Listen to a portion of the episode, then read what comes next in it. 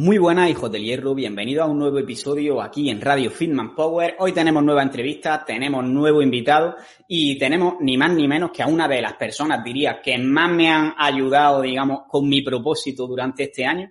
Él es Evaristo Molina, que es licenciado en Ciencias de la Actividad Física y el Deporte, es el creador de Emprendedor Fitness, de la Academia de Entrenadores Online y también escritor de el MBA del entrenador personal y del manual del entrenador online. La verdad que una persona que está haciendo que el entrenamiento, que la nutrición, que la fisioterapia y que otras profesiones relacionadas con la salud lleguen a muchas más personas que ni siquiera se habrían planteado el deporte o la salud o el ejercicio si no fuera por diferentes estrategias de marketing. Y sobre eso vamos a hablar, sobre cómo influye el marketing en la salud, tanto por el lado positivo como por el lado negativo. Y antes de empezar el podcast me gustaría comentar algo que he descubierto yo esta semana y es que sobre todo para las personas que estén interesadas en cuidar el medio ambiente y si bebéis agua embotellada, una forma muy fácil de reducir el impacto es utilizando agua bezoya. ¿Por qué? Porque se han comprometido a que van a reciclar siempre sus botellas de plástico y eso significa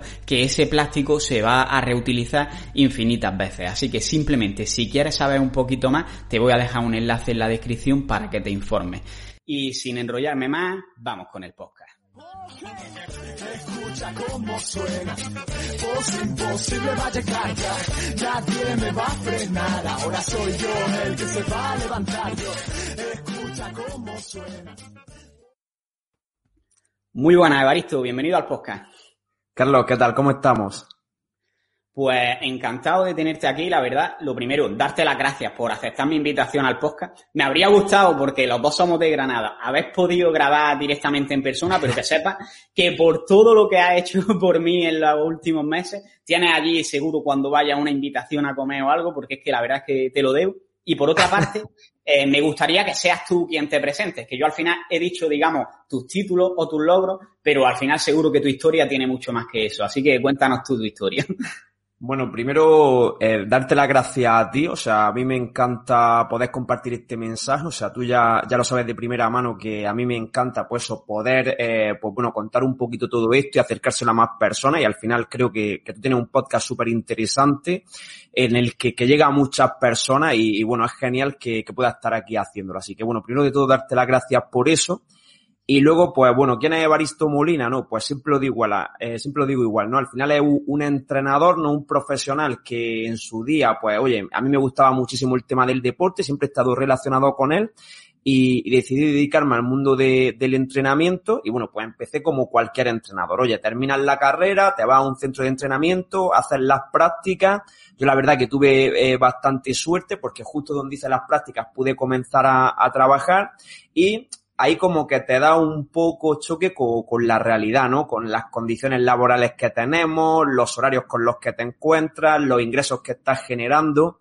Y a mí todo eso me chocaba un poco, ¿no? Pero siempre digo, bueno, pues al final mis amigos me decían, tío, que estás trabajando de lo que te gusta, que está todo bien, que está todo genial, pero, pero a mí había algo como que no, que no me conectaba. Y en ese momento, pues bueno, quise dar un cambio, mi pareja estaba en Estados Unidos, eh, me fui a vivir con ella allí y digo, bueno, allí pues monto mi negocio, al final está en la tierra de las oportunidades, no puedo empezar como, como entrenadora allí y seguro que me va mucho mejor de, de lo que me está yendo en España. Que es verdad que estaba lleno de clientes, la, eh, la agenda full, pero la situación que tenía no, no era del todo satisfactoria. Total, eh, llego a Estados Unidos, eh, me pongo como a tratar de, eh, pues eso, conseguir clientes, comenzar a trabajar y demás, y es cuando me doy cuenta, digo, pero si no tienen ni idea de por dónde empezar, o sea, no sabía qué era el marketing, no sabía qué era la publicidad, no sabía qué eran las ventas, no sabía cómo ofrecer mi producto, cómo comunicar el valor que tenía mi servicio. Y yo creo que me encuentro con, con esos problemas que hoy en día, eh, es cierto que cada vez menos, porque cada vez hay más información de este estilo, pero que me encuentro con esa realidad que viven los profesionales de, sí, sí, soy muy bueno técnicamente, sé muy bien qué tengo que hacer una vez que el cliente está delante de, de mí, pero no tengo ni idea de cómo montar un negocio. Y ahí como que me obsesiono con ese tema, ¿no? Me, me empieza a flipar, me meto a, eh, muchísimo más pues en aprender temas de marketing, en aprender de publicidad, en entender qué hacen que las personas compren y, claro, yo vivo una transformación tan grande a nivel de, a nivel profesional y también en mi vida, porque al final muchas de las cosas que, que tú obtienes a nivel profesional, puedes aplicarla en tu vida, que digo, ostras, pues si yo, eh, esto ha supuesto esta, esta, transformación para mí, seguro que también puedo como ayudar a muchos profesionales a que consigan esto. Y bueno, Emprendedor Fitness vino de ahí y todas las formaciones, los contenidos, todo lo que voy tratando de crear viene, viene desde ahí, ¿no? Viene desde el, oye, tú a nivel profesional tenías el problema de que no sabía hacia dónde dirigir, eh, cómo conectar con las personas, cómo llamar su atención, cómo montar un negocio. Esto le pasa a muchos profesionales y si los profesionales no dominan esto, ¿cuál es la situación que nos encontramos? Pues clientes que no están satisfechos, personas que no entrenan, eh, personas que no entienden todo lo que los profesionales del ejercicio físico, de la nutrición y de la fisioterapia pueden hacer por ellos y, y al final esto es algo que tenemos que entender cómo funciona porque eso va a ayudar a que cada vez más gente se mueva, ¿no? Que yo creo que es el objetivo que todos los que tenemos relación eh, con el ejercicio físico y la nutrición tenemos. Así que bueno, esa, esa es un poco la historia. La verdad, hoy me he extendido bastante contándola. ¿eh? Eh, me ha gustado porque se sacan cosas y tengo una pregunta. Llegaste a Estados Unidos, no tenías ni idea de, marketing y empezaste a formarte. ¿Cómo empezaste? ¿De forma autodidacta? ¿Contrataste un mentor? ¿Haciendo cursos? No, no, yo empecé eh, de forma totalmente autodidacta. Además, soy una persona, esto lo he cambiado con el tiempo y tengo que decirlo, o sea, pero yo empecé como muy, yo siempre he sido una persona que pienso, oye, eh, si te propone una cosa, puedes conseguirla por tu cuenta, ¿no? Es como que no me ha gustado mucho que, que me ayuden los demás. Y esto es algo que ahora eh, sí que lo he cambiado porque he visto como que se aceleran muchísimo los procesos. Pero en ese momento, por mi cuenta, o sea, igual que los años previos a cuando me fui, pues solo estudiaba de entrenamiento Ahí hubo una, uno, o sea, un tiempo que solo estaba estudiando, pues, eso de marketing, de public, de venta, veía cómo lo hacían. Eh, por ejemplo, en Estados Unidos sí que es verdad que en todo esto estaban muchísimo más avanzados que en España, o sea, que sí que había mucha formación de este estilo gratuita y luego, obviamente, ya con las personas que sí que más me conectaban, pues ya empecé a hacer formaciones privadas con ellas, los contraté para que me pudiesen asesorar, pero digamos, inicialmente fue prácticamente todo autodidacta hasta que ya como que vas encontrando esas barreras de sí, voy haciendo cosas, pero me cuestan un montón y necesito que me den ese empujo.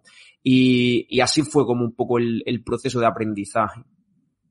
Claro, y ahora hay como mucho, ahora hay un montón en temas de marketing, por ejemplo, de marketing de nicho, por así decirlo, marketing para formadores, marketing para entrenadores, marketing para nutricionistas.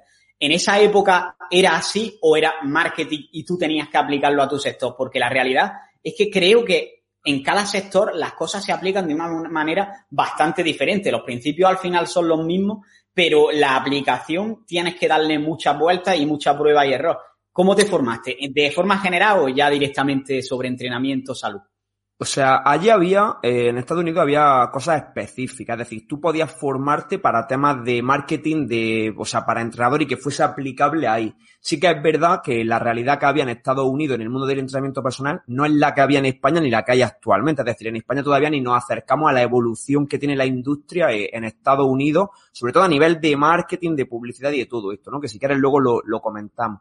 Pero eh, había muchos conceptos, pues bueno, que eran generales traídos de, eh, de otros sectores. Es decir, oye, pues cómo se tiene que realizar una entrevista de venta, cómo tienes que fijar el precio de tus servicios, cómo tienes que controlar las finanzas de tu negocio.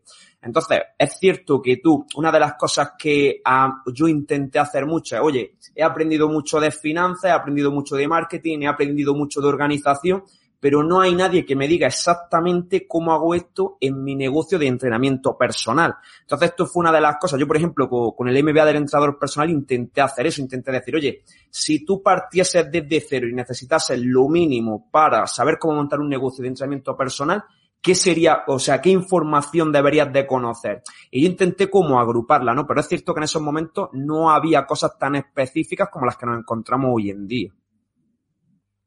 Vale, pues vamos a empezar ya a entrar un poquito en, materia y yo lo que veo ahora mismo, eh, hablando de salud en general, es que, tío, eh, Netflix, HBO, los alimentos ultraprocesados, el marketing lo trabaja una barbaridad. O sea, mi sobrina, para elegir el yogur, lo elige según el dibujo que tenga, no según si le gusta el yogur o no.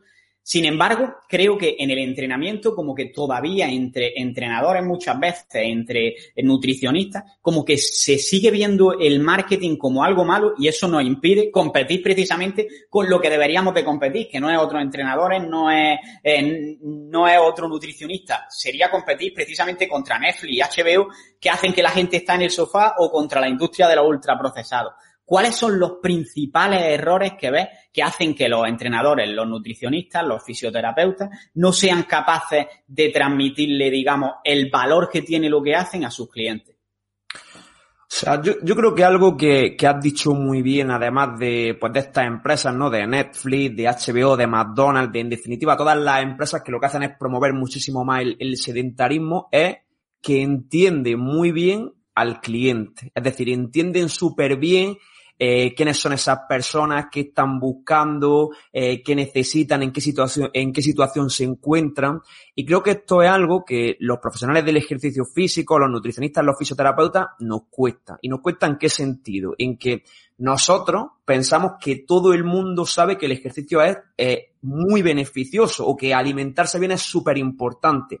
Y partimos, ¿no? Cuando comunicamos nuestro mensaje, partimos de que nosotros consideramos que el nivel de conciencia de la población, que es como se denomina ese concepto, como que todos lo tienen muy alto y que saben que es importante entrenar la fuerza, que saben que es importante el consumo de proteínas, que saben que es importante el eh, pues comer alimentos reales, ¿no? Por llamarlo de alguna forma. Y, y, si tú te das cuenta y tú miras a muchas familias, hay muchos padres y madres que alimentan a sus hijos con alimentos, por ejemplo, que sabemos que no son buenos para su salud. Entonces aquí es cuando hay que plantearse, oye, ¿realmente un padre o una madre le iba a dar a su hijo algo que piense que no es saludable o que no le va a beneficiar en su futuro? La realidad es que no, pero le está dando lo mejor que él piensa que le puede dar a su hijo. ¿Y por qué piensa eso? Porque esa industria, ¿vale? Llámala industria de los ultra, eh, ultraprocesados, llámalo Netflix, llámalo HBO, llámalo toda la publicidad que pone, trabaja muy bien el esas creencias en las personas para que continuemos como eh, haciendo este tipo de cosas. Entonces, una de las cosas que tenemos que hacer los profesionales es entender cuál es el punto inicial en el que se encuentran nuestros clientes y comunicar desde ahí, ¿no? Y dejar, eh, yo lo llamo como dejar el ego de lado, porque claro, tú como profesional, a ti te duele tener que poner cosas muy simples porque el, eh, otro profesional va a decir, es que lo que has dicho lo sabe todo el mundo, o es que para comentar cosas tan simples no merece la pena ni que escribas en redes sociales o que tengas una página web. Y la realidad es que si entendiésemos que nosotros no escribimos para otras, para otros profesionales, sino que escribimos para un público que no tiene un conocimiento general sobre el tema, que necesita mucha información y que necesita sobre todo mucho cambio de creencia, probablemente nos iría mejor, ¿no? Nos iría mejor si entendiésemos eso. Y luego hay otro apartado, Carlos, y, y, para mí con eso, obviamente hay muchas cosas, pero esos son dos grandes apartados, ¿no? El primero, entender a quién le está hablando y que no tengan miedo de comunicarle a esas personas que tú no le tienes que demostrar nada a nadie y mucho menos a otros profesionales. Y en segundo lugar, es decir, el ser capaz de conectar con estas personas. Es decir, algo que veo que, que nos cuesta y que es una de las cosas que a nivel presencial sí se hace mucho es, oye, ¿Qué hace que tú, eh, que las personas confíen en ti y quieran trabajar contigo? Pues que conectan, que ven que te preocupas por ellas, que se sienten, que sienten que, que tú estás tratando de ayudarles, ¿no? Y a nivel online, si queremos hacer esto, es diferente. ¿Por qué? Porque tú no estás con la persona todos los días en la sala de entrenamiento o en la consulta de nutrición o en la consulta de fisioterapia. Entonces, hay que saber cómo muchas veces los profesionales del ejercicio físico criticamos a los influencers y a todas estas personas como que, que tienen mucha más atención que a nosotros y es precisamente porque hacen muy bien la parte de conexión, ¿no? De emocionalmente ponerse en la situación de las personas a las que tratan de atraer y comunicar un mensaje que, eh, que vaya desde ahí. Entonces, si nosotros no entendemos que lo primero para que una persona nos escuche y nos preste atención es que conecte con nosotros, pues vamos a estar haciendo cientos de publicaciones y tratando de realizar millones de acciones de marketing que no dan sus frutos. ¿Pero por qué? Porque primero no entendemos a las personas y segundo no estamos tratando de conectar con ellas en el punto en el que se encuentran. Ahora hablaremos un poco más, más de eso más a fondo, pero yo veo como que muchas veces eh, las redes sociales nosotros mismos, los profesionales, por así decirlo, nos despersonalizamos Eh, de por sí. Es como que creemos que por tener mil seguidores, si le prestas atención a cada uno de ellos de forma individual, que no dejan de ser personas que están preguntándote porque necesitan ayuda, pensamos que si les prestas atención es como que estás perdiendo prestigio, por así decirlo, muchas veces. Y la realidad es que cuanto más ayudes tú a la gente y más personalizada haga esa ayuda, más vas a conectar con la persona y más vas a tener la posibilidad de, de ayudar. Y luego con el otro tema que has comentado de entender en qué punto se encuentra la gente, tío, muchas veces, por ejemplo, eh, criticamos a gente que sube entrenamientos que tú dices, está claro que no es el entrenamiento perfecto, no sigue todos los principios a lo mejor de sobrecarga progresiva, no sigue los principios de tensión mecánica, estrés metabólico, lo que sea.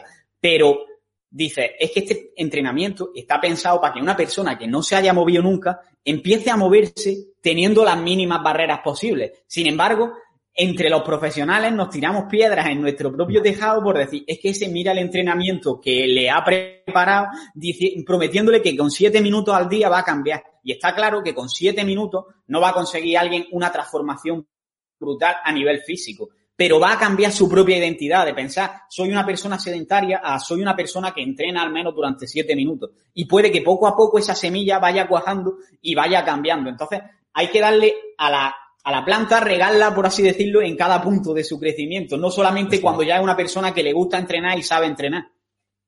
Eso, o sea, creo que lo has definido eh, perfectamente. O sea, el hecho de, de, de, entender en qué punto se encuentran las personas y comunicar desde ahí. Y no tener miedo, como hemos dicho, o sea, cuando tú dejas de hacer algo, normalmente lo dejas de hacer porque tienes miedo a eh, lo desconocido o tienes miedo a por lo que te van a decir y tío, tú al final, eh, si utilizas la red, utilizas cualquier otro canal de comunicación, es tu canal de comunicación y tienes que dirigirlo a quien tú quieras. Y esa es tu casa online y no tienes que eh, tener miedo de lo que vayan a decir otras personas o de lo que vayan a pensar los demás si tú tienes claro cuál es tu propósito, ¿no? Que al final es algo también que hay que trabajar de, oye, yo en qué me voy a enfocar, por qué quiero ayudar a estas personas, qué les puedo aportar, pero si lo haces desde ahí, desde la honestidad, puedes estar totalmente tranquilo de, de lo que estés haciendo con tu trabajo. Total. Y ahora, ya que hablamos de esto, de tranquilidad, mucha gente como que con el marketing lo ve como eh, el marketing es algo malo, es algo que trata de engañar a las personas y yo no lo veo así personalmente, pero me gustaría que me digas para ti qué es el marketing y si consideras que es algo malo, o mejor dicho, más que si consideras que es algo malo, porque sé que no va a responder eso, obviamente, es que, que digas dónde se encuentra la línea entre lo ético y lo no ético para ti. Vale, eh, para mí, eh, Carlos, el marketing es un proceso educativo. Es decir, lo que tú tienes que entender es que cuando haces marketing, lo que estás tratando de, es de educar sobre un tema específico a una persona para que entienda el valor que tiene algo, ¿no? Por ejemplo, muchos profesionales se quejan. Es que las personas lo primero que me preguntan es el precio. Me escriben un mensaje y me dicen precio. Vale, ¿Por qué te están diciendo eso? Porque la única razón que tú le has dado para comparar es el precio. ¿Por qué? Porque si esa persona no está educada en qué le puede aportar, en cómo le puede ayudar, en qué va a conseguir si trabaja contigo, es decir, no tiene otros argumentos para compararte, pues te va a comparar por precio. Entonces, ¿qué es lo que hace el marketing? El marketing educa a la persona en, oye, este profesional, o en este caso yo, o tú, o el profesional que lo realice, oye, te puede ayudar en esto. Si te encuentras en esta situación, te puedo llevar desde este punto hasta este punto. Así es como lo vamos a hacer. De esta forma te voy a ir orientando. Y si lo hicieses por tu cuenta, te encontrarías todos estos problemas. Y cosas que para nosotros, vuelvo a lo mismo, quizás sean obvias, para las personas no lo son porque no tienen toda la información que, que nosotros tenemos. Entonces el marketing lo que hace es acercar esa ese nivel de conciencia que hemos comentado previamente a decir, oye, tú, si tienes este problema, te encuentras en esta situación o quieres alcanzar este objetivo, yo soy un profesional que te puede ayudar a conseguirlo de una forma más rápida, de una forma más segura, eh, de una forma en la que no tengas problemas o en la que eh, nos adelantemos a los posibles obstáculos que vas a afrontar. Entonces, para mí el marketing es eso. ¿Qué hay o qué piensa a veces las personas que es el marketing? Convencer a una persona de que compre algo que no necesita. ¿Por qué? Porque lo asociamos a cuando te llaman, pues, estas llamadas telefónicas de, oye, ¿y quieres cambiarte la línea de teléfono? O voy a ofrecerte un descuento, voy a venderte una enciclopedia. Eso no es marketing. Eso es, de acuerdo, o bueno, eso era marketing en su momento, no es otra forma de hacerlo, pero a mí personalmente no es la que me gusta y no es la que creo que funciona hoy en día. Entonces, si nosotros lo entendemos como un proceso educativo, oye, pues mucho más fácil. Y en segundo lugar, ¿dónde está lo ético de lo no ético a nivel de marketing? O sea, tú al final, eh, todo lo que hace tu negocio antes de que una persona te compre es una promesa. De hecho, cuando tú construyes un negocio, esto sabes que es algo que yo comento mucho, o hablo mucho de que tú tienes que tener una propuesta única de valor. La propuesta única de valor es la promesa de tu negocio. ¿Qué le dice, no, tu negocio a la gente que le va a ayudar a conseguir? ¿Dónde está la ética? En que tú la promesa que tengas sea real. Si tú sabes que puedes ayudar a que una persona consiga eso, eh, puedes comunicarlo sin ningún tipo de miedo. Si lo que estás haciendo es vender humo, vender castillo en el aire, o estás diciendo que vas a ayudar a conseguir una cosa que no tienes certeza de que lo vas a conseguir, pues ahí es donde entrarían como esas falsas promesas y esa mala fama que se ha ganado el marketing en algunos aspectos.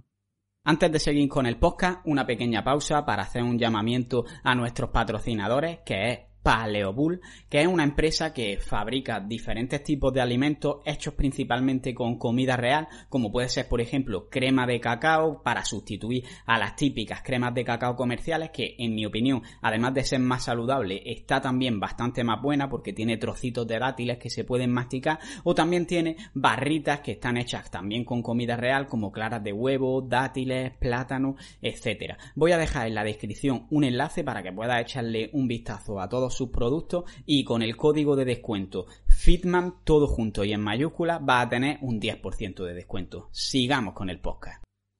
Claro, eh, además de lo que me dices de que la gente está acostumbrada a lo de eh, que te llamen de, de, para ofrecerte el descuento máximo, eh, yo creo que también el marketing en gran parte viene mucho su mala fama de que se tira demasiado, por así decirlo, de sesgos cognitivos de al final generarte escasez, Amazon, todo, qué casualidad, todos los productos tienen el precio anterior tachado. Yo nunca he visto uno que no, ten, que no esté con descuento, la verdad. Pues ese tipo de, de, cosas, al final yo creo que sí son las que queman a la gente. Y creo que el, par, el marketing, el proceso educativo, como tú dices, tiene que ser algo mucho más sincero. Y por poner una metáfora, es como, por ejemplo, una persona que estuviese en un bosque rodeado de árboles y no ve nada de lo que tiene alrededor. A lo mejor al otro lado del bosque, eh, esa persona está muerta de sed y hay un río. Pues a lo mejor el marketing, eh, por ejemplo, la parte de contenido gratuito, puede ser como si tú donde está el río tiras un cohete como para atraer su atención.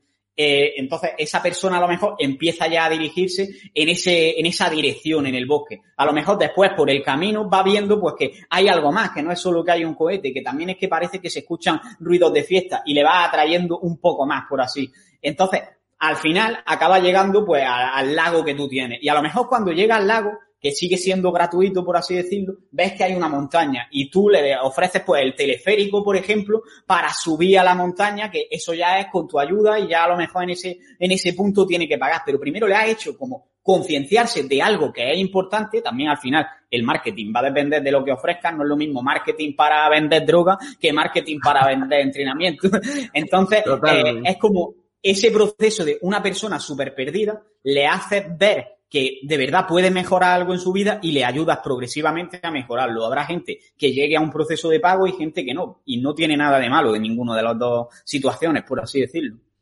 Sí, sí, o sea, de hecho, cuando eh, tú elaboras el proceso educativo, la estrategia de marketing, como quieras llamarlo, al final eh, tú tienes que entender que hay gente pues que solo va a consumir lo gratuito y no va a avanzar de ahí, hay gente que va a consumir pues unos productos que no tienen tanta transformación, hay gente que va a ir contigo, que todo lo que saques lo va a comprar porque eh, le encanta cómo comunica o conecta súper bien contigo.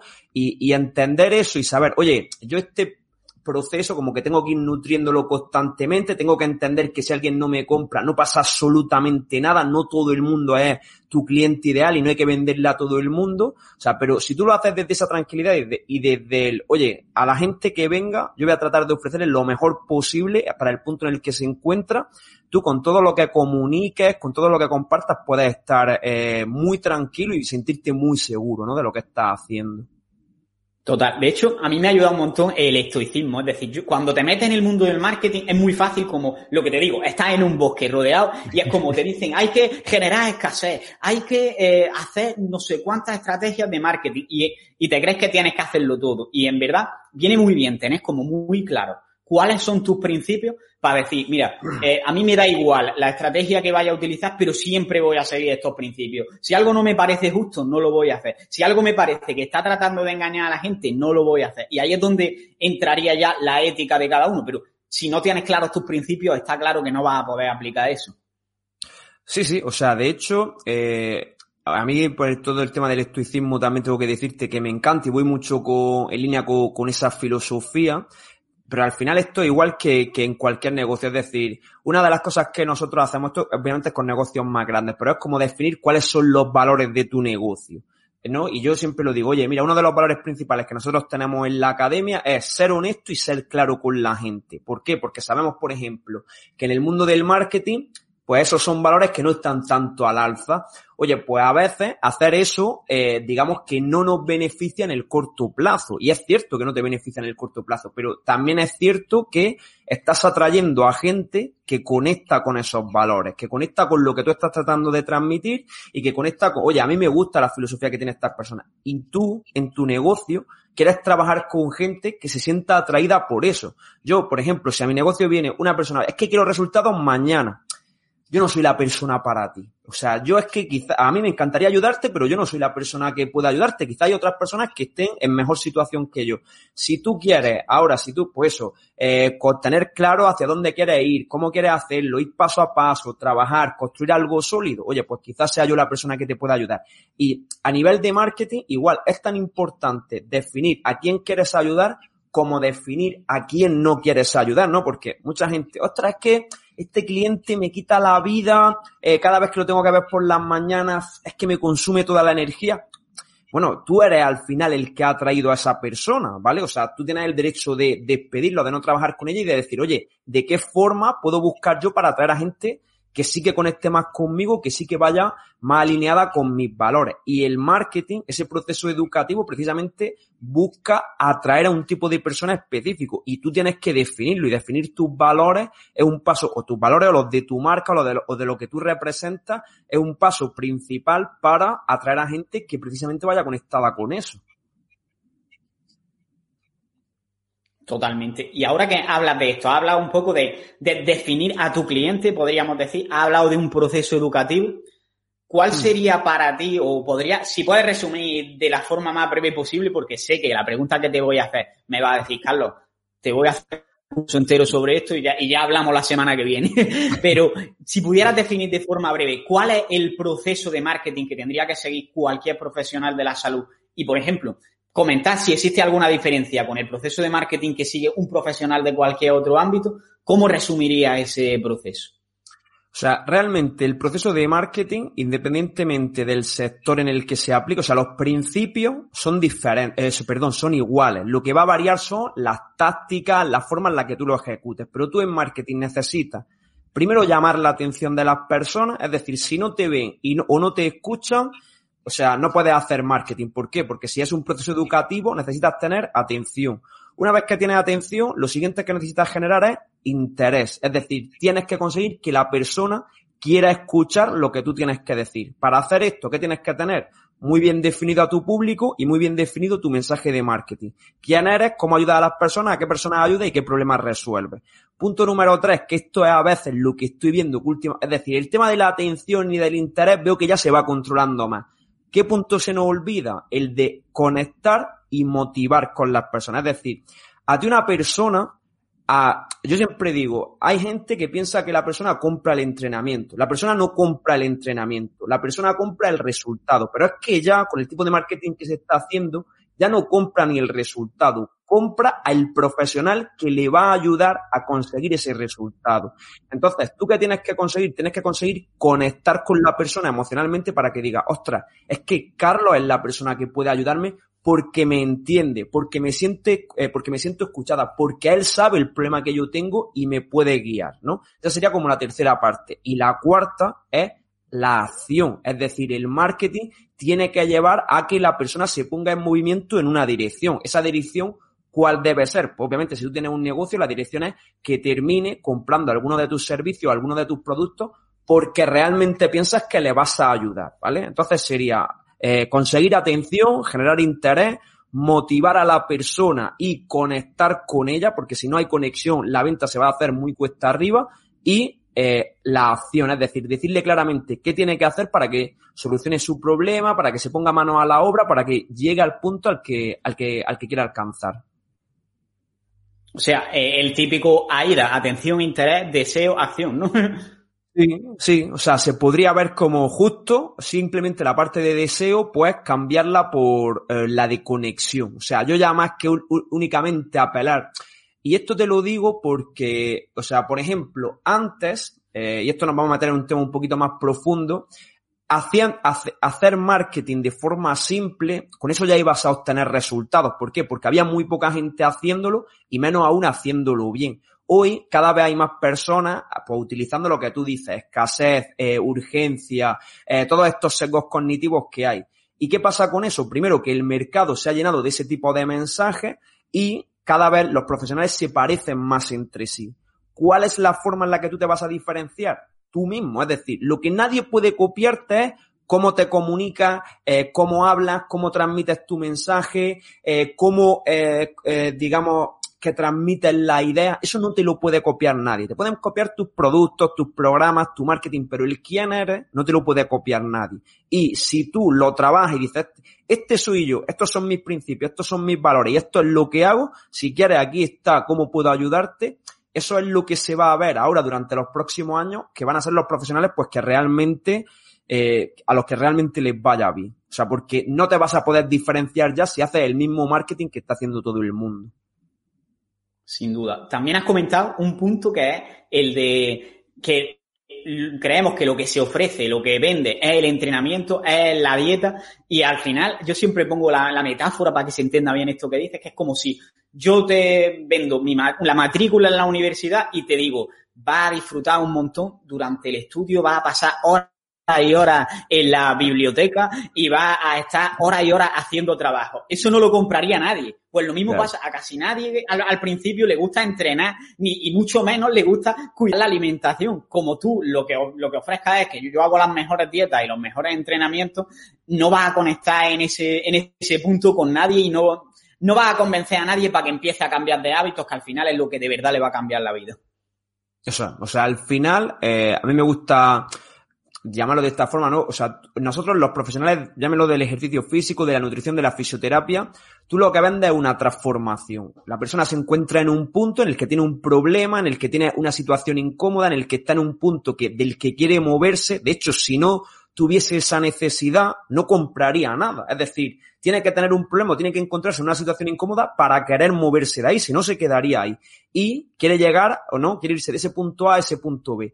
Y claro, la gente lo que le vende es el camino, ¿no? El entrenamiento, o sea, es el, entrenamiento lo que te va a llevar hasta ahí. Sí, sí, ese es el medio que tú utilizas. Uno el entrenamiento, otro la nutrición, otro la fisioterapia, pero lo que la persona quiere es el punto B. Oye, quiero encontrarme sin este dolor, quiero perder este peso, quiero sentirme mejor, quiero sentirme más seguro, lo que sea, ¿vale? Y tú durante el camino es donde haces precisamente esa transformación que tú dices de, oye, que entienda lo importante que es el ejercicio, que coja el hábito de entrenar fuerza, de moverse más, de alimentarse mejor.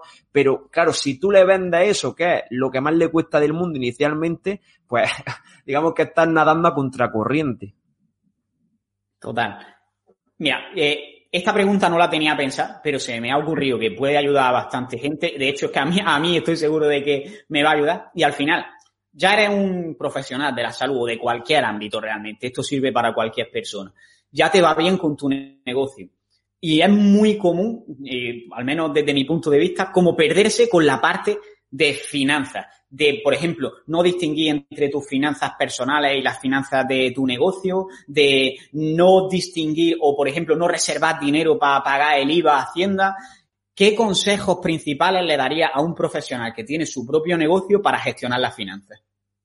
O sea, yo creo que tú has comentado dos de las cosas más importantes, que la primera es que separe sus finanzas personales de las finanzas profesionales, es decir, tu negocio tiene vida propia y tiene que alimentarse a sí mismo. Si se alimenta de tu bolsillo, entonces no tienes un negocio, tienes un problema, ¿vale? Y luego lo que has dicho, oye, de entender que no todo el dinero que entra en tu negocio es igual. Hay dinero que va para el IVA, hay dinero que va para el IRPF, hay dinero que va para los gastos. Entonces, una de las cosas que aplicamos con los profesionales y con los centros que a mí más me gusta es precisamente tú poner un día al mes o dos días al mes en el que tú vas separando ese dinero, ya sean diferentes cuentas o haciendo un registro de cada uno de los diferentes tipos de, dinero que hay en el negocio. ¿Para qué? Para que tú sepas qué te pertenece a ti, qué le pertenece al negocio, qué va para gastos y qué va para impuestos. Haciendo eso, el 85-90% de los problemas que tienen las personas a nivel financiero, incluso a nivel personal, se solucionaría. Ya obviamente, pues está también que puedes hacer eh, presupuestos, puedes hacer predicciones, pero para la gente que está empezando, separar el dinero, tener claro qué tipo de dinero hay en el negocio y poner un día al mes, un día al mes, una horita para organizar las finanzas y dividirla entre diferentes cuentas o en diferentes huchas, ¿no? Como tú quieras hacerlo, con eso el 90% de los problemas ya estarían solucionados. Total. O sea, ¿recomendarías, por ejemplo, tener una cuenta en la que entra y sale el dinero, una de beneficios y otra para impuestos, por ejemplo? Recomiendo, yo recomiendo la cuenta en la que entra y sale el dinero, ¿vale? Que es la de ingresos y gastos. Recomiendo la de beneficios, ¿vale? Que es donde tú metes el dinero en concepto de beneficios que está generando tu negocio. Tú luego tendrías tu cuenta personal, que es donde ingresa el dinero que tú recibes como trabajador de tu negocio, ¿vale? Y luego tendrías la de impuestos y ya si vas como a tope, pues puedes tener una de imprevistos, ¿vale? Que esto sí que se recomienda, sobre todo en negocios que tienen unos gastos fijos mensuales bastante altos, pues que tú seas capaz de cubrir esos gastos del negocio durante entre tres y seis meses. Con eso ya tendrías más que suficiente para funcionar. Vale, y este consejo realmente, o sea, yo lo aplico en mis propias finanzas personales. Es decir, yo tengo como cinco cuentas de formación, inversión, una para los gastos, digamos, de lujos que me voy a dar, la típica del día a día de, de gastos y, y, tenía otra para, sí, claro, una típica de ahorro, de justamente lo que dices, de imprevisto, de tener ahí una especie de colchón. Y mucha gente como que por tener tantas cuentas y hacerte traspasos todos los meses te toma por loco, pero realmente que tienes mucho más ordenado cómo tienes tu dinero y lo gestionas todo mucho mejor. Porque no piensas en este mes, por ejemplo, yo tengo mi cuenta de formación y voy metiendo dinero todos los meses y cuando sale una formación me da igual que valga 3.000 euros porque a lo mejor llevo eh, todo el año sin hacer una formación y no es el presupuesto de ese mes, es el presupuesto que he ido juntando durante todo el año. Entonces te hace tener una visión mucho más a largo plazo.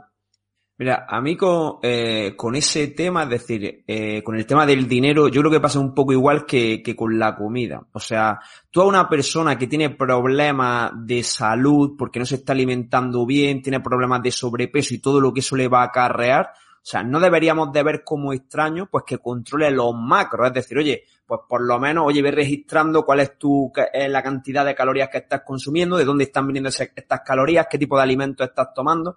Pues con el tema del dinero, o sea, a veces es como un tema tabú. A mí personalmente me encanta hablar de, me encanta hablar de dinero y creo que es importante comentarlo con normalidad para decir, oye, que si tú quieres tener un, o sea, una situación de tranquilidad económica y obviamente eso en tu vida también va a tener una repercusión tremenda, esto tienes que saber cómo gestionarlo y entender, eh, yo lo llamo como, eh, eh, o sea, hacer ese gasto consciente de, oye, hacia dónde quiero yo que vaya mi dinero, ¿no? O sea, porque hay mucha gente, no, sé que invertir es importante, sé que ahorrar es importante, sí, sí, pero hacia dónde está yendo tu dinero, ¿vale? Y tú te pones a analizarlo y tú te sientas con ellos y dices, venga, vamos a ver de dónde se está, hacia dónde se está yendo. Ostras, es que me estoy gastando un montón en comer fuera, o es que me estoy gastando un montón en viaje. Y yo digo que para mí la formación es importante, o que para mí invertir es importante. Entonces, yo creo que tomar conciencia de lo que pasa en tu vida, o sea, no es que lo vea como un problema, sino que lo veo como algo, o sea, muy inteligente y que creo que la mayoría de personas deberían de hacer.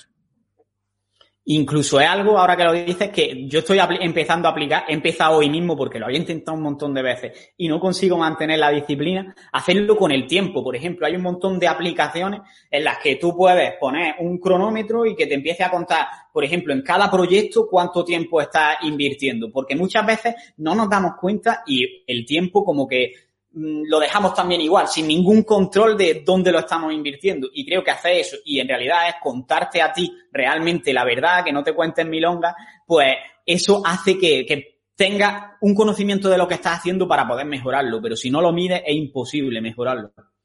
Eso es. O sea, y al final es, ¿no? Lo que dice, oh, es que tengo poco tiempo, es que tengo poco dinero, es que llego cansado al final del día.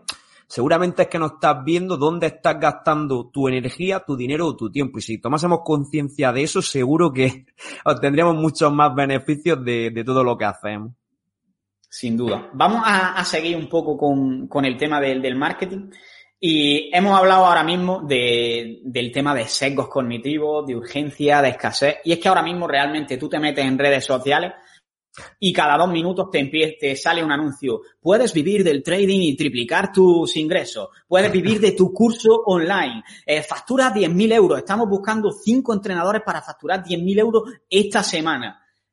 ¿Qué opinas tú de, de este tipo de marketing y si crees que realmente estas promesas en algún caso son ciertas. Yo quiero pensar que sí son ciertas, ¿no? Porque si no, yo me sentiría muy mal de que, de que haya profesionales que, que estén haciendo eso. La realidad que se ve, pues, que muchas veces, pues, está, están infladas, eh, apelan a, eh, pues, las necesidades más básicas de las personas. Entonces, ¿Es ético o no es ético? De nuevo vuelvo a lo mismo, vuelvo a, oye, ¿cuáles son los valores de tu empresa? ¿Por qué quieres ser conocido? ¿En qué, eh, cómo quieres posicionar tu negocio? Entonces, personalmente, a mí no es el tipo de marketing que, más me gusta, ¿vale? Creo que hay muchas más cosas que se pueden hacer y otras formas de comunicar el mensaje que van mucho más alineadas con, pues con lo que tú haces y cómo lo haces. De hecho, eh, nosotros ahora dentro de poco vamos a cambiar incluso el, cómo vendemos nuestras formaciones, porque la forma en la que lo estábamos haciendo, pues no está tan alineada con los valores que nosotros tenemos en el negocio. Hemos dicho, oye, mira, pues vamos a cambiar esto precisamente para evitar todo este tipo de cosas. ¿Son estas promesas ciertas? ¿Puedo generar 10.000 euros al mes, 5.000 euros al mes trabajando como profesional? Eh, ¿Puedo hacerlo en poco tiempo? O sea, se puede hacer. Es decir, tú puedes. Hay profesionales que consiguen esos resultados. ¿Suele ser lo normal? No. El problema es cuando una persona que no tiene conocimiento, que empieza desde cero, que no tiene la formación, que no tiene pues todas esas situaciones, por ejemplo, como pues todo lo que tú has pasado ahora mismo, le hace una promesa que sabes, o sea, tú lo sabes que es imposible que, que, lo consiga. Se puede hacer, se puede hacer, pero lo primero, no todo el mundo cuando está empezando lo puede hacer y probablemente no es lo que le tengas que prometer a una persona que se encuentra eh, en esa situación. Entonces, yo algo que, que creo que es importante hacer y que va en línea con lo que hemos estado comentando previamente es definir para quién sí y para quién no. Es decir, que tú puedas, oye, pues mira, si tú te encuentras en esta situación, cumples con estos requisitos, estás en este momento, esta formación puede ayudarte. Pero también, si no estás en este punto, pues probablemente lo que tienes que hacer es, esto. Eh, eh, este es esto de tratar de vender a toda costa con lo que yo no estoy nada alineado. Y bueno, y ya obviamente que trate de enseñarte gente que no ha conseguido ese resultado, eso ya es tremendo, ¿no? Pero ese tema no lo, no lo vamos a comentar, sino, ¿se pueden hacer las cosas? Sí, pero tienes que definir muy bien a quién va dirigido lo que tú le estás ofreciendo y dejar claro, o sea, todo lo que eso va a conllevar, ¿no? Porque yo también, estos mensajes, no, lo vas a conseguir en una semana, tío. Puede que te suene la flauta, pero el 90% de las personas no lo van a conseguir. Hay mucha, hay gente que lo ha conseguido, sí, pero ¿cuánto tiempo lleva esta persona trabajando? Qué marca personal tiene, qué relevancia tiene en el mercado, cómo lo ha estado haciendo previamente. Entonces, todas esas cosas tú tienes que ser consciente de que existe. Y esto al final, ¿qué genera? Genera una falsa expectativa. Cuando tú tienes esa falsa expectativa y dices, ¡buah! Es que todo el mundo está ahí y yo no llego. Y tú como te sientes mal. Y luego la realidad es que si tuvieses los negocios de la gente por dentro, ahí es cuando nos reiríamos bastante, ¿no? Pero, pero bueno, yo la verdad no estoy nada alineado con, esas cosas y, pienso que es uno de, de los aspectos que hacen que al marketing, pues muchas veces como que no se le, como que no tenga buena fama. Total. Y concretamente ahora en el mundo del fitness, además, especialmente, es como que veo que mucha gente lo intenta hacer con, con infoproductos, con eh, un curso, un programa que son entrenamientos grabados sin ningún tipo de soporte ni de ayuda, digamos, un poco más personal. Eh, esto, por una parte, ¿crees que ayudan a las personas de verdad? Y por otra parte, eh, ¿en qué punto crees que un profesional puede plantearse lanzar un infoproducto como una forma de, ayudar a la gente?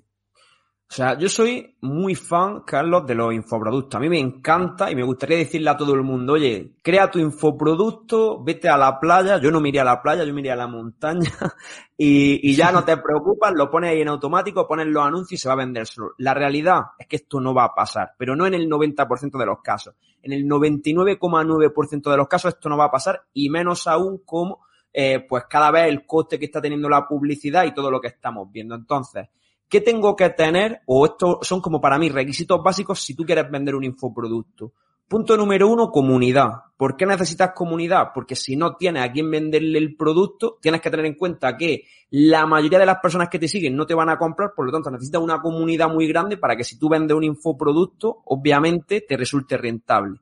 Punto número dos, ¿qué necesitas? Autoridad. Es decir, si tú quieres vender un resultado específico a una persona, que es lo que haces normalmente a través de un infoproducto, esa persona tiene que percibirte a ti como un experto. Para que te perciba como un experto, probablemente tú has tenido que hacer mucho trabajo previo, has tenido que generar muchísimo contenido, has tenido que trabajar mucho tus contactos. Esto son algo que la mayoría de los profesionales cuando está empezando no tiene. Entonces, ya eh, con estos dos criterios, ¿no? La mayoría de profesionales ya nos quitaríamos el, hecho de pensar en nuestro, en nuestro infoproducto. Y luego, eh, hay otro apartado que para mí también es súper importante que entendamos, y es el hecho de tener experiencia. Es decir, si tú quieres vender un infoproducto, pero tú nunca has ayudado a nadie a través de tus servicios, tú no sabes los fallos que va a tener tu infoproducto, ¿no? Y, me explico, es decir, yo lo digo, por ejemplo, con el tema de eh, la academia, ¿no? Es decir, yo cada edición que hacemos, nosotros mejoramos el producto por dentro. ¿Por qué? Porque te encuentras nuevos problemas. La primera edición que hicimos, que fue, oye, con los alumnos, eh, dándoselo en directo, hablando con ellos, viendo qué dudas tenían, cómo, obviamente no fue tan buena como después de que tú lo has hecho 10 veces o 15 veces. Entonces, tratar de vender un infoproducto sin que tú tengas la experiencia previa de cuáles son los obstáculos, cuáles son los problemas, cuáles son las preguntas, las dudas, las cuestiones que se va a encontrar la gente que lo va a consumir, pues lo más probable es que venda algo de muy mala calidad. Y cuando vende algo de muy mala calidad a muchas personas, lo que hace es que tu marca personal o la marca de tu negocio se vaya al traste, ¿no? Entonces, para mí hay como tres elementos fundamentales. La autoridad, la comunidad y la experiencia. Puedes hacerlo también, obviamente, hay gente que me dice, Baristo, es que tengo, eh, yo tengo mi trabajo presencial, genero muchos ingresos de mi trabajo presencial y quiero un extra. Puedes intentarlo, pero los esfuerzos que te va a llevar vender ese infoproducto para la rentabilidad que te va a generar son muy bajos. ¿Qué recomiendo? Pues invertir esa energía en generar autoridad, en generar relevancia, en que te conozcan más personas, es decir, en construir esa audiencia. De hecho, dentro de poco eh, voy a organizar una formación un poquito más, más corta, simple, para que haya gente que entienda esto. Porque claro, si a ti te están vendiendo hoy en día a nivel online, crea tu infoproducto eh, y gana 10.000 euros sin moverte de casa, pues obviamente son mucho más llamativos que decirte, oye, construye una marca, construye autoridad, construye esa experiencia que tienes que tener, pero vuelvo a lo mismo. Yo prefiero vender una realidad que vender un castillo en el aire. Sin duda. De los tres puntos que, has comentado, además, el de la experiencia me parece especialmente importante porque es que hasta que tú no estás todos los días con, además, el mismo tipo de personas, viendo los problemas que se encuentran, eh, no llegas de verdad a, a, saber solucionar sus problemas. Y si tú le vas a dar una serie de vídeos con unos PDF que son los mismos para todos, por así decirlo, eh, si tú no tienes conciencia de cuáles son esos problemas, probablemente te pongas a grabar vídeos que resuelvan problemas que esas personas no tienen y por otra parte, eh, no grabes vídeos de problemas que sí tienen. Por ejemplo, es muy, sería muy común empezar con personas que no han entrenado nunca y empezar a grabarle vídeos sobre la importancia de la sobrecarga progresiva y el RPE y el RIR. Esa persona no va a aprovecharse de eso. Y sin embargo, es muy probable que sí se aproveche de algo que a nadie se le ocurriría grabar cómo puede ser cómo organizarte las comidas de la semana o cómo organizarte en el día a día para que saques una hora para entrenar y una hora para dar 10.000 pasos, por decirte algo. Simplemente eso, que es algo que a priori no tiene nada que ver con el entrenamiento, es mucho más probable que le ayude más que lo que tú en un principio pensabas que esa persona necesita, que es entender conceptos más científicos, por así decirlo, sobre entrenamiento. Y me parece súper importante haber tratado con las personas para eso. Mira, es que de hecho, Carlos, tú cuando vendes un infoproducto, tú lo que estás vendiendo es una metodología para llegar a un punto, ¿no? Es decir, oye, tú, un infoproducto es, esta persona se encuentra en el punto A, el infoproducto es el medio y te va a llevar hasta el resultado que quieres conseguir. Comer mejor, perder grasa, generar más ingresos, aprender sobre un tema, lo que sea. Tú a una persona, si no sabes los obstáculos que se va a encontrar porque nunca has ayudado de, ofreciendo servicio a esta persona, ¿cómo le vas a construir el camino? ¿Qué método vas a tener tú si tú no sabes, ese método no está validado? Yo, por ejemplo, una de las cosas que digo en el mundo online, tú quieres vender infoproductos de cine, pero tú tienes una metodología validada, es decir, tú tienes ahí 30 casos de éxito de personas que siguiendo lo que tú dices han obtenido resultados. Si los tienes, se puede vender un infoproducto, porque lo único que le tienes que decir a la gente es, oye, si tienes este problema y te encuentras en esta situación y quieres resolverlo, mira lo que dice esta gente. Así de fácil es el mundo online, pero lo complicado que es validarlo, hablar con la gente, recibir feedback, cambiarlo, ir adaptándolo y eso lleva tiempo. Eso no es un mes, ni dos meses, ni tres meses. Ahora, cuando lo tienes, tienes un producto que se vende solo. O sea, no tienes, no voy a decir que no tienes que hacerle publicidad, porque obviamente para que te conecte, para que te conozca más gente tienes que tener ese altavoz que cada vez más personas pues eh, eh, vayan enterándose de lo que haces, pero el, producto se vende solo. El problema es cuando quieres vender algo que no está validado, que, no coge tracción, que no coge fuerza. Pues el problema ahí no es de la gente. Probablemente el problema es que tú no estás haciendo las cosas siguiendo el paso a paso que hay que seguir. Y tener claridad sobre eso todas estas cosas, claro, ahora las comentamos, yo como las veo ahora muy claras, pero yo he sido el primero que ha cometido esos errores, ¿no? De querer ofrecer algo y luego decir, ostras, pues lo tenía que haber hecho así, lo tenía que haber hecho de esta manera. ¿De dónde viene este aprendizaje? De la experiencia, o sea, de, oye, yo he cometido estos errores, ya he visto que esto no funciona, he visto que esto no da resultados, lo hemos probado con 100 personas, con 200 personas y hemos visto que esta es la forma de hacerlo. Y desde ahí es cuando puedes empezar a construir. Hacerlo previamente, Habrá gente que a lo mejor tenga un entendimiento muy profundo de quién es su cliente y en qué situación se encuentra, pero por regla general, para el resto de seres humanos, lo mejor es ofrecer un servicio, ver los problemas, vas creando una metodología y luego ya si quieres sistematiza, automatiza o como tú quieras llamarlo a ese proceso que, que tú has creado. Sin duda. Y ahora, eh, seguidores. Eh, siempre como que hay mucha gente que está buscando tener miles y miles, cientos y cientos de seguidores. Eh, de verdad, ¿cuántos seguidores hacen falta si tú quieres vivir del mundo del entrenamiento, de la nutrición o de, o de la fisioterapia online?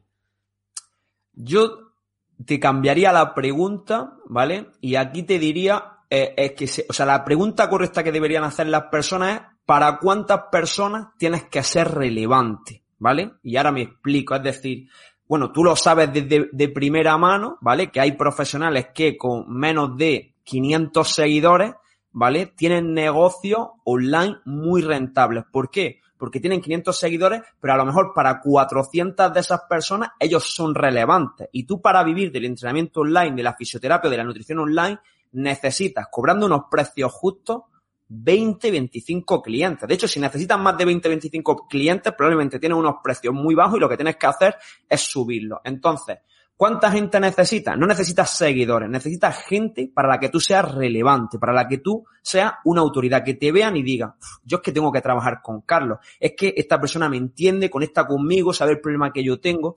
Entonces, ¿Cuántos seguidores necesitamos? Yo te diría que a partir de 100, o sea, con eso ya puedes eh, perfectamente tener una audiencia de personas a la que venderle. ¿Qué pasa? Que normalmente también cuando tienes pocos seguidores es porque no sabes quién es tu avatar, no tienes un mensaje definido. Hay otros problemas de base que las personas no sabemos que tenemos, ¿no? Y aquí viene ese proceso educativo del que hemos comentado de tú piensas que tienes unos problemas, tú piensas que no pierdes peso porque tienes mala genética. Y yo te digo que no pierdes peso porque no estás teniendo en cuenta esto, no estás teniendo en cuenta esto, o sea, factores que para ti son muy obvios. Pues en el mundo online pasa un poco eso. Pensamos que gente que tiene muchos seguidores gana mucho dinero y, o sea, bueno, tú también lo sabrás perfectamente. Hay gente con cientos de miles, no con miles, con cientos de miles de seguidores que tienen negocios que no facturan ni mil euros y gente con menos de mil seguidores, menos de 500 seguidores que tienen negocios muy rentables. ¿Por qué? porque lo que tú quieres son clientes, es gente que confíe en ti, que esté dispuesta a invertir en tu servicio y que quiera que le ayude a resolver un problema. Y eso pasa por ser relevante para ellos. Y construir esa relevancia se puede construir teniendo uno, 10, 20 o 50 mil seguidores. Sin duda, al final es lo que llevamos hablando todo el podcast. Conocer al tipo de persona que quieres ayudar y tú puedes tener un montón de seguidores que si no le estás hablando a ese tipo de personas, probablemente ese tipo de persona no esté entre tus seguidores. De nada te sirve tener 100.000 por, porque no van a llegar a, tu, a querer tu servicio. Es lo que realmente a mí me ha pasado. Yo te lo he contado un montón de veces. Yo hablaba como muy para profesionales y claro, cuando empecé a decir, quiero dedicarme a esto, porque para mí siempre ha sido un hobby, dije, es que solo me siguen profesionales. Aquí nadie necesita que le entrenen ni nadie necesita que, que cuiden, que le ayuden a cuidar la alimentación porque ya saben hacerlo. Y es como cambiar un poco el mensaje y empieza a llegar gente, pues que en, necesita tu mensaje, que no es gente que le gusta tu mensaje, ¿vale? Entonces, eh, hay una diferencia grande ahí y es lo que de verdad te hace que tengas la posibilidad de ayudar a la gente. Y ahora, eh, otra duda que además justamente hoy creo que habéis publicado sobre esto en la Academia de Entrenadores Online y es el tema del el servicio online. Típica, típicas dudas que le salen a la gente de si un servicio online de verdad va a funcionar, si le va a poder ayudar tanto como un servicio presencial. De esto, de hecho, hablamos cuando, cuando estuvo aquí Alberto y me gustaría saber también tu opinión. Me voy a mojar, me voy a mojar en este tema y voy a decir realmente lo que opino y sé que hay a mucha gente a la que no le va a gustar, pero, o sea, voy a intentar como argumentar un poco mi, mi punto de vista, ¿no? Lo primero que tenemos que entender es que un servicio online y un servicio presencial son dos cosas completamente diferentes, ¿vale? Y no sería justo comparar una cosa con otra. ¿Por qué? Porque un servicio online le viene muy bien a algunas personas y un servicio presencial le viene muy bien a otras personas. Entonces, yo inicialmente lo que no haría sería compararlo pensando que son exactamente lo mismo.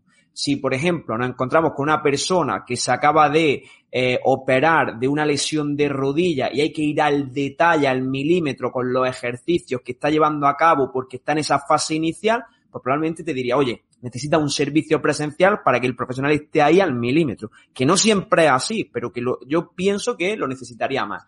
Pero si nosotros lo pensamos, eh, Carlos, al final, si tú dices que a la persona le vas a ofrecer un resultado concreto o que tu objetivo como profesional debería de ser ofrecer ese resultado, llámalo pérdida de peso, recuperarse del dolor de espalda, aprender a comer mejor, eh, bajar su marca en una media maratón, tú como profesional sabes que hablo del mundo del entrenamiento, con dos sesiones de entrenamiento a la semana, la persona no lo va a conseguir. ¿Por qué?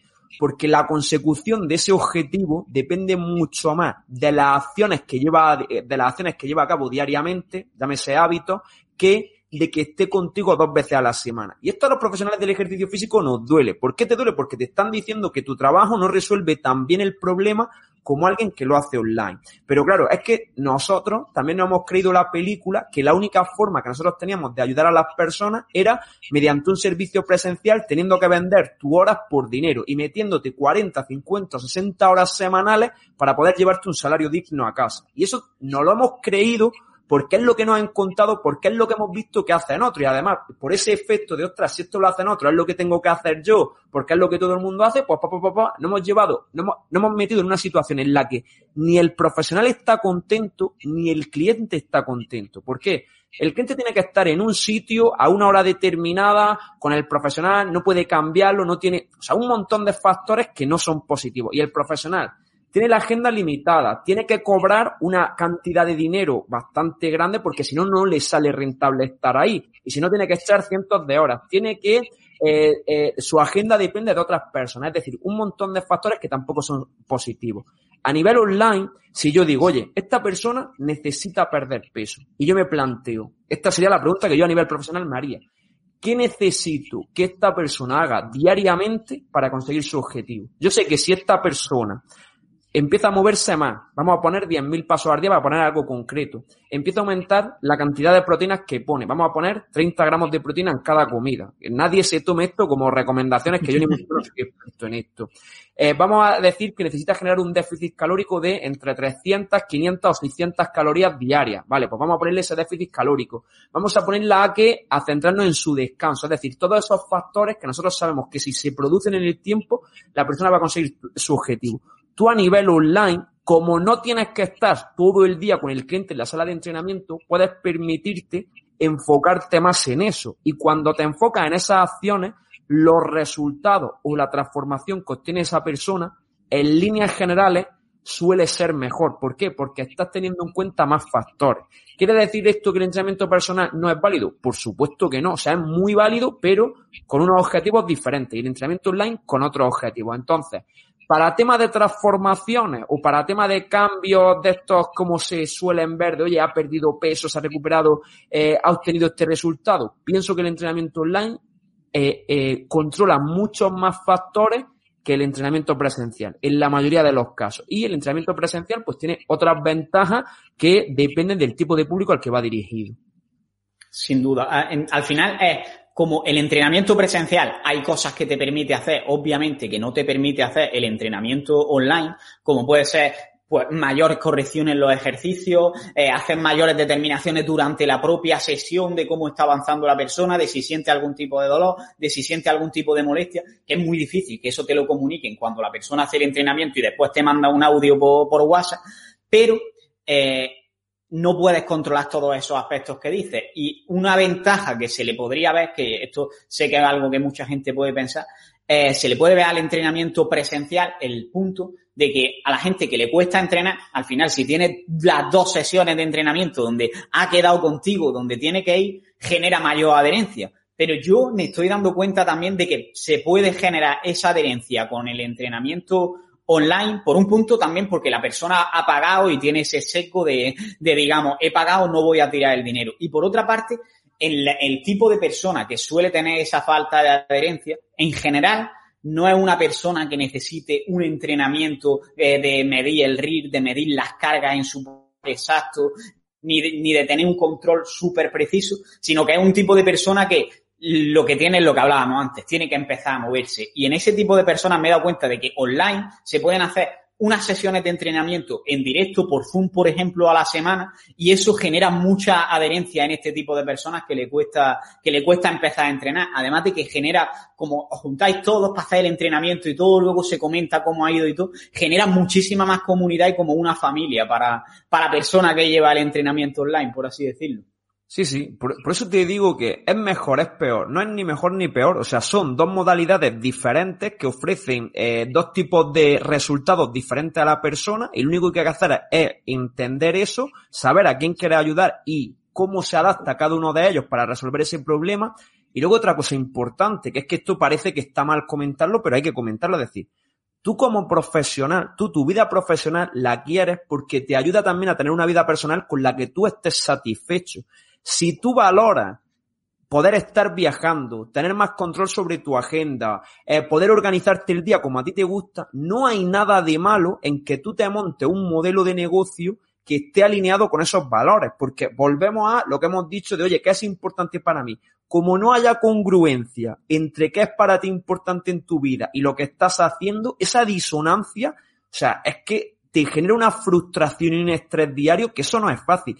Y yo sé que hay muchos profesionales que les pasa exactamente igual que me sucedía a mí, que, oye, yo, por ejemplo, el hecho de tener que estar en un sitio a una hora todas las semanas, pues no me gusta, no me encuentro cómodo, no me gusta tener que levantarme. Lo primero tiene que ser, oye, tengo que estar hablando ya con el cliente. A mí me gusta levantarme tranquilo, organizar mi agenda, organizar lo que voy a hacer el día, tener control sobre mi tiempo. Eso no quiere decir que no trabaje, quiere decir que yo controlo cómo me quiero organizar.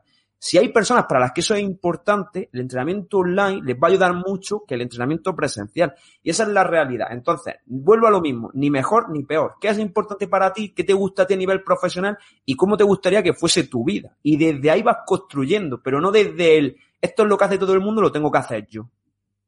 Sí, sin duda. Y además, el, esa organización, digamos, es tanto para el entrenador como para el cliente, porque al final tú le, pones, tú le pones el entrenamiento y yo te digo, los entrenamientos grabados, está bien que viene en directo, pero es que también le das la grabación por si no está, que lo pueda hacer en cualquier otro momento. Entonces, eh, no es como que tenga que ir a una sesión a las 7 de la mañana en el gimnasio porque he quedado con mi entrenador, sino que puedo hacerlo en el momento que a mí mejor me venga. Tiene el, el inconveniente de que tienes que ayudar a la persona también a organizarse porque ya te digo, yo veo que es un problema muy común el no encontrar tiempo para hacer los entrenamientos, pero si le da además esa ayuda, la persona va a tener muchísimas más facilidades en ese sentido para esa transformación que con el entrenamiento online.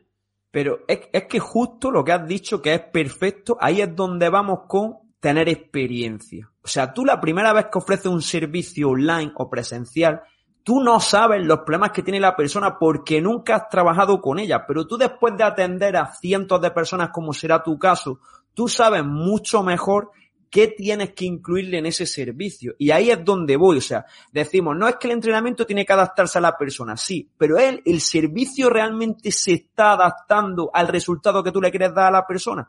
Tú a nivel online eso lo puedes construir, puedes decir, oye, pues le voy a preparar un vídeo para esto, le voy a preparar una evaluación para esto, vamos a tener esta reunión inicial para establecer esos eh, objetivos en común todo eso, ¿qué valor tiene? Y muchas veces nos centramos, no es que el entrenamiento no, no, va a ser igual. Es verdad que el entrenamiento no va a ser igual, pero es que la persona no quiere el entrenamiento, quiere el resultado. Habrá gente que quiera el entrenamiento, pero esa persona pues irá a un centro y la que quiera obtener una transformación pues irá con el profesional que le ayude a conseguir eso. Y entender esa diferencia y entender cómo se construye es, o sea, ahí es donde tenemos que tomar conciencia de hacia dónde queremos ir como profesionales. Totalmente. Al final, eh, es que no, no hay nada que añadir ahí. Y ahora, quiero hacerte, quiero hacerte, porque no quiero entretenerte demasiado más, y quiero, antes de pasar a la última pregunta, hacerte como una un poco más filosóficas, por así decirte, pero que no suelo hacer. La primera, hemos hablado al principio, pues por ejemplo, sobre que a la gente le cuesta entender el valor que tiene cuidar la salud mediante el entrenamiento, el valor que tiene moverse, el valor que tiene cuidar la alimentación, el valor que tiene a lo mejor la gestión emocional, por decirte algo. Y me gustaría saber, si tú fueras ministro de salud, ¿qué cambio harías para que las personas pudieran entender mejor todo esto frente a el marketing de los ultraprocesados, el marketing de Netflix y el marketing de HBO? Esto, como siempre digo, que es fácil es comentarlo cuando no está en esa, en esa posición, ¿no? Que seguramente influyen mucho más otros factores que, que lo que uno quiera. O sea, la verdad que es una pregunta compleja y no creo que haya una solución única, es decir, creo que al final es un problema multifactorial y que deberíamos abordarlo de esa forma, pero obviamente, o sea, a nivel simplista, cositas que se podrían hacer seguro, mejorar la educación en relación al ejercicio físico, a la nutrición y al entendimiento del cuerpo, es decir, al final tu cuerpo te va a acompañar toda tu vida y aprender a nutrirlo, aprender a cuidarlo, aprender a ejercitarlo, o sea, ¿qué te va a dar más beneficio en tu vida que tener una buena salud? Y si ya sabemos que es mucho más importante prevenir las enfermedades que tener que estar tratándolas, que a nivel económico seguramente nos ahorraríamos muchísimo dinero en el tratamiento de muchas enfermedades, pues obviamente un niño educado en el valor que tiene todo esto va a tomar decisiones mucha, mucho más informadas. Vuelvo a lo mismo que hemos dicho, oye, es que los padres no quieren cuidar de sus hijos, claro que quieren, pero no tienen la educación, no saben cuál es la forma correcta de hacerlo. Si a ti eso te lo enseñan desde pequeño, hay muchas más probabilidades de que tomes buenas decisiones. Eso sería una, sin duda, eh, una de las más importantes para mí, porque iría mucho con el tema incluso financiero, ¿no? Porque hay gente que le va tan más con el tema del dinero, porque no tiene formación financiera, no sabe cómo tiene que organizar este tipo de cosas. Entonces, eh, si no sabes que tienes un problema, pues es imposible que puedas resolverlo. Y en segundo lugar, seguramente, eh, esto al final va mucho con el tema de, de los hábitos, ¿no? Que es eh, cuando tú hay algo que ves continuamente, es decir, como que te facilita mucho el que lo hagas. Por lo tanto, si estuviesen habilitados, oye, si en lugar de poner, imagínate, solo una plaza, ponemos un parque para entrenar con barras, con materiales, que esté accesible a todo el mundo, vemos que más gente lo hace y esto obviamente además eh, se facilita que la población pueda hacerlo, ostras, pues más gente se va a mover, pero no porque sea una medida súper innovadora, sino porque, oye, si lo estoy viendo, nosotros al final tendemos a reproducir lo que vemos de otras personas. Oye, pues si esto se normalizase y el acceso a las instalaciones, eh, o sea, fuese muchísimo más sencillo, pues obviamente más gente eh, haría deporte, ¿no? Entonces, para mí sería, oye, una, la educación y dos, facilitar el acceso a eh, llámalo instalaciones, llámalo medios donde se pueda practicar deporte y se vea como algo mucho más natural de lo que a veces se ve, ¿no? Que parece que está en la, en las barras haciendo dominado, haciendo cualquier ejercicio y te viene incluso a veces como un friki cuando tú eres el que está dando el paseo que, que prácticamente no tiene amplitud de zancada y digo, madre mía, lo que te espera a ti en los próximos años. Total. Eh, al final, eh, o sea, lo que acabas de decir de que mm, se haga mucho más, la gente lo vea y empiece a tomarlo como algo más normal, creo que es clave, porque creo que las personas somos como muy borregos. De, lo que hace la mayoría es lo que, lo que tendemos a hacer. Y nada más hay que verlo con, con cuando ha habido, eh, por ejemplo, toques de queda con el COVID. O sea, yo siempre me he planteado por qué para salir de fiesta tiene que ser de noche. Porque en realidad no tiene ningún sentido. O sea, tú puedes salir de día igualmente, aunque te emborraches, lo que sea, podrías salir de día, pasártelo igualmente bien y no estás trasnochando. Encima ves mejor las caras de la gente, puedes hablar mejor y todo. Eh, sin embargo, la gente como que tiene la necesidad de salir de noche. Pues incluso cuando hemos estado con toques de queda, la gente no ha empezado a salir de día. Ha esperado a que salga de noche y cuando nos dejaron salir, la que tuvieron que liar porque no habían podido estar saliendo durante, durante meses. Somos como lo que hace la mayoría es lo que vamos a hacer. Y creo que eso de que la mayoría, o al menos la gente que entrena, la gente que se cuida, sea más visible, marcaría un montón la diferencia. De hecho, tú, o sea, eso es un seco, es decir, si lo hace la mayoría, eh, tiene que estar bien, ¿no? O sea, ese es un uno de los secos cognitivos más potentes que hay. Entonces, facilitar eso y aprovechar la psicología humana precisamente para algo positivo en lugar de para algo negativo, creo que sería una medida potente. Seguramente habría muchas cosas más, pero bueno, habría que verse en esa situación para tomar esas decisiones de, de qué hay que hacer ahí. Sin duda. Al final afectaría prácticamente a todos los factores, porque cualquier cambio que haga afecta a la economía, afecta... Y, habría que tener en cuenta muchas más cosas de las que creemos aquí sentados en la barra del bar, por así decirlo. Eso. Ahora, eh, te voy a robar una pregunta, ¿vale? Que es, eh, si tuvieras que poner un mensaje en un cartel, eh, que para que todo el mundo lo leyera, para que todo el mundo lo entendiera y se enterara de ese mensaje, ¿qué mensaje pondrías? Eh, yo una frase que repito mucho, Carlos, y que para mí es un principio de mi vida, eh, y en algunos momentos no lo fue así, y obviamente pues con el tiempo uno se va dando cuenta de estas cosas, y yo creo que si todo el mundo lo, lo hiciese o lo pusiera en práctica, se le solucionarían muchos de los problemas que se encuentra, pues que se encuentra en, pues, en su vida, ¿no? Y es eh, la frase de, tú eres el único responsable de tu vida, actúa en consecuencia. Es decir, desde que tú entiendes que tanto lo que tienes como lo que no tienes, a nivel físico, a nivel de trabajo, a nivel de relaciones, a nivel de amistades, lo que tú tienes lo has creado tú mismo. Yo pienso que la, que la suerte influye. No voy a decirte que no. Pienso que en algunos aspectos, pues obviamente la suerte influye, pero eh, la situación que tenemos la mayoría de nosotros simplemente es fruto de las decisiones que hemos tomado. Entonces, dejar de ser víctima y ser más responsable y decir, oye, el que me ha traído hasta aquí soy yo, pero el que me puede llevar hacia donde quiero ir también soy yo, ¿no? Es decir, oye, yo puedo hacer esto y voy a tomar acciones para hacerlo. Creo que con eso eh, eh, obviamente la situación que viven hoy en día muchas personas cambiaría. Si, si, dejásemos de pensar que hay factores externos como un gobierno, como una sociedad, como, no sé, lo que piensas. O sea, al final tú eres el responsable, no el culpable, el responsable. Y, y desde ahí puedes empezar a construir. Total, al final dejaríamos de quejarnos que cuando nos quejamos al final lo que estamos buscando realmente es validación de los demás, de que nos digan, uff, de verdad, qué mierda esto. Y, en vez de quejarnos empezaríamos a ver qué podemos cambiar en eso de lo que nos estamos quejando. Yo siempre pongo el ejemplo en esto de, de una persona que no le gusta el, color de la pared, tú puedes decir, vaya mierda de pared me han puesto aquí, o puedes ir y decir que vas a comprar un, un bote de pintura, lo compras y cambias tú el color de la pared. Están esos dos tipos de personas. Tú decides cuál de los dos quieres ser. Total, total. O sea, y para mí eso es, o sea, de verdad que eso es un principio, pero para todo que eh, entender eso, ¿no? Había a veces la gente, tío, es que no, no te, no te gusta quejarte o no permites que, no es que no me gusta, es que yo pienso que eso no soluciona nada, ¿no? O sea, para mí el hecho, oye, hay un problema, ¿cuál es la solución? Y si no hay solución, vamos a buscarla. Y si no la tiene, pues no nos preocupamos por el problema, ¿no? O sea, pues, pues ya está, esto es lo que hay, pues vamos a asumirlo, ¿no? Como dicen los estoicos, los estoicos. Pues esta es la situación que hay, eh, no podemos hacer nada ante ella, pues, o sea, tampoco podemos dejar que nos afecte. Amor fati, que se llama eso, creo que era. eh, vale, y ahora, eh, voy a pasar a las preguntas ya finales que, digamos, repito con todos los invitados en el podcast. Pero antes, ¿quieres o preguntarme tú a mí algo o añadir algo que no te haya preguntado?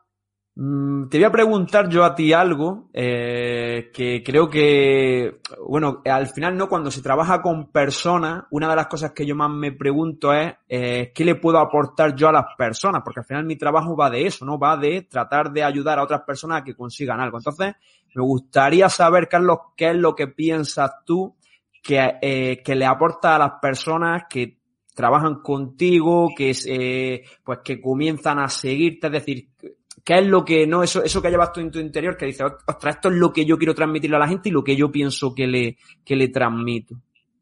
Vale, pues yo siempre digo como que le ayudo a perder grasa y tonificar, que sé que tonificar es una palabra como que la entienden esas personas, pero a lo mejor profesionales que escuchan esto no la entienden, y es como ganar masa muscular perdiendo grasa, al final la imagen todos la tenemos realmente, es decir, todos la, la entendemos pero no la, no la comprendemos, y después eh, creo que eso de perder grasa y tonificar es como para mí lo que la gente busca. Pero realmente lo que le ofrezco, porque casi todo el mundo sabe lo que tiene que hacer más o menos para eso, es conseguirlo sin tener que hacer unos esfuerzos sublimes. Y viene porque a mí, por mi historia, yo empecé, yo soy muy obsesivo con las cosas y cuando empecé, pues empecé a, entrenar en el gimnasio, empecé a cuidar la alimentación y lo hice todo de manera súper estricta, de decir, voy a ir corriendo al gimnasio. Tú, eres de Granada, yo iba desde Ojíjares a la Zubia todos los días corriendo y volvía corriendo y entrenaba allí, para que te haga la idea. Y la Zubia es todo cuesta pues hacía eso, eh, luego él comía súper poco porque el objetivo era perder grasa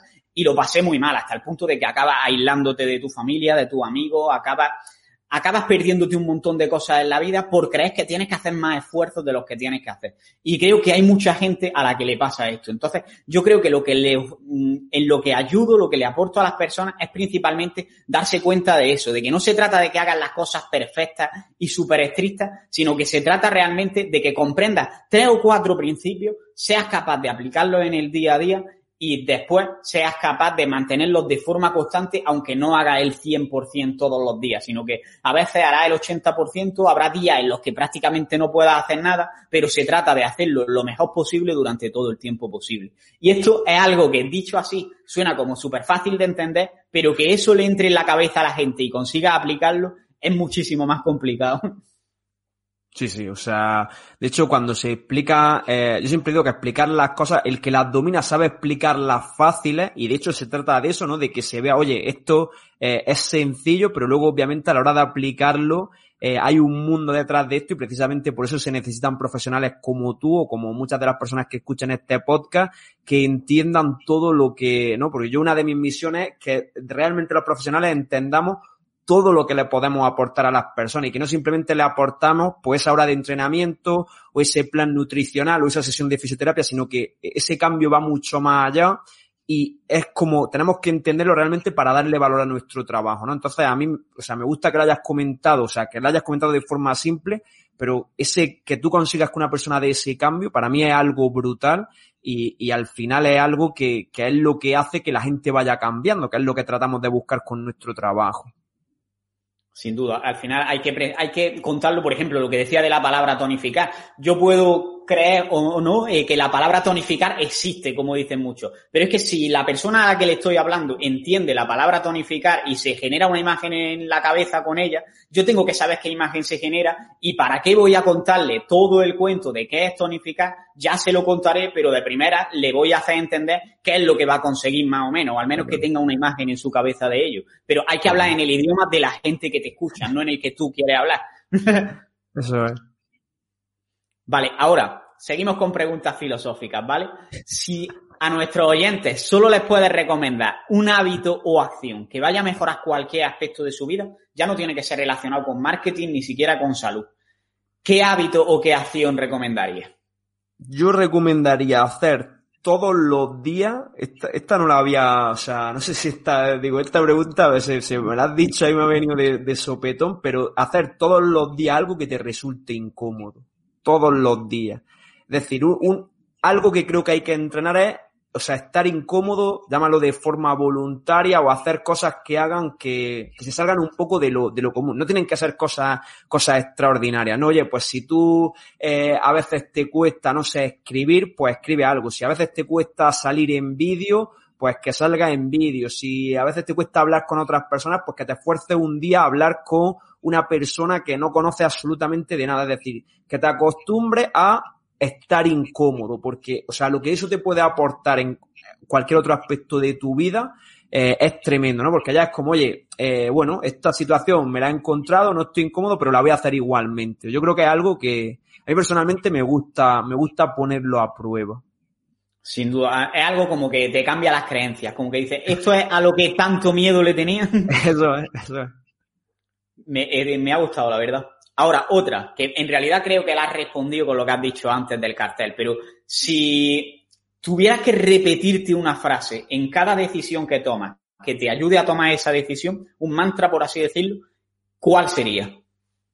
Eh, lo mejor está por llegar.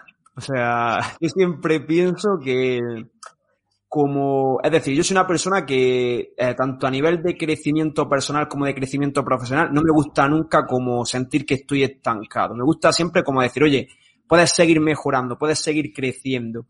Y, y creo que hay, no sé si esto le pasa a todo el mundo, pero a mí me pasa y por eso lo voy a contar. Uno de los miedos que creo que solemos tener las personas y que yo tengo en particular es a la incertidumbre. ¿no? Es decir, muchas veces, y sobre todo cuando eres emprendedor, tú tienes la incertidumbre de, oye, no sé lo que va a pasar después, no sé lo que viene dentro de seis meses, no sé lo que viene dentro de un año, y, y esa es una realidad con la que vivimos, pero cuando, ¿cómo trato yo de reducir ese miedo en mi vida? Pensando, oye, lo mejor está por llegar. La situación que tienes ahora, o sea, esto podría ser capaz de mantenerlo el tiempo que quisiera. Es decir, tú con el nivel de conocimiento que tengas en cualquier área, tú has llegado hasta un punto. Ese punto ya lo dominas. O sea, llegar hasta ahí, seguro que puedes volver a reproducirlo, ¿no? Pues todo en nuestra vida, oye, pues si quiero volver a ponerme en forma, sé cómo lo tengo que hacer, o si quiero hacer esto, sé cuál es el paso a paso, pero si quiero seguir creciendo, no sé cuáles son los siguientes pasos. Y puede que salga bien, puede que salga más, pero saber que, oye, mi mentalidad es,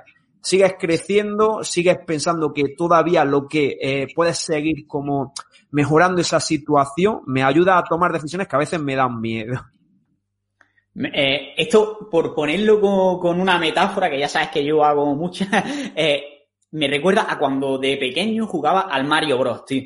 Que en el Mario Bros no era como los juegos de ahora de, de la videoconsola en los que tú llegas a un punto y guardas y luego enciendes otra vez la consola y aparece ahí. Si tú apagabas la consola o si tú te mataban, tenías que empezar el juego entero desde el principio. Y era como que muchas veces decías, no voy a ser capaz de llegarme hasta aquí otra vez, pero siempre conseguía llegar al mismo sitio y cada vez un poquito más hasta que llegaba a pasarte el juego. Pues creo que lo que acabas de comentar es realmente igual, es decir, por una parte, destacar que si tú has conseguido ya las cosas una vez, probablemente seas capaz de conseguirlas otra vez. Entonces, eso te va a dar mucha tranquilidad y te va a quitar miedo. Yo siempre digo que es mejor vivir en un barco que sea capaz de superar cualquier tempestad a vivir en un barco que sea pequeño pero esté en un mar tranquilo, porque el mar tranquilo puede que un día se ponga un poquito peor y acabe hundiéndote, pero si tu barco es suficientemente fuerte, no, pues lo mismo, si tú has generado una serie de habilidades, difícilmente te van a derrumbar si tienes ya esas habilidades. Puedes caer, pero probablemente vuelvas a construir lo que tenías al principio.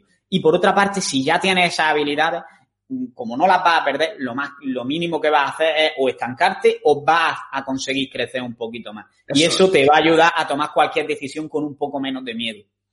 Eso, o sea, de hecho, eh, si ves muchas de las cosas que, que comento, o sea, para mí van todo como de decir, oye, eh, no tengan miedo de cambiar, o sea, yo creo que todo lo que viene durante los próximos años y algo a lo que tenemos que adaptarnos los profesionales de cualquier sector es el cambio constante y eso da miedo, ¿no? Es decir, porque algo que buscamos la persona es la seguridad, es quiero tener certeza absoluta de que esto va a suceder de esta manera.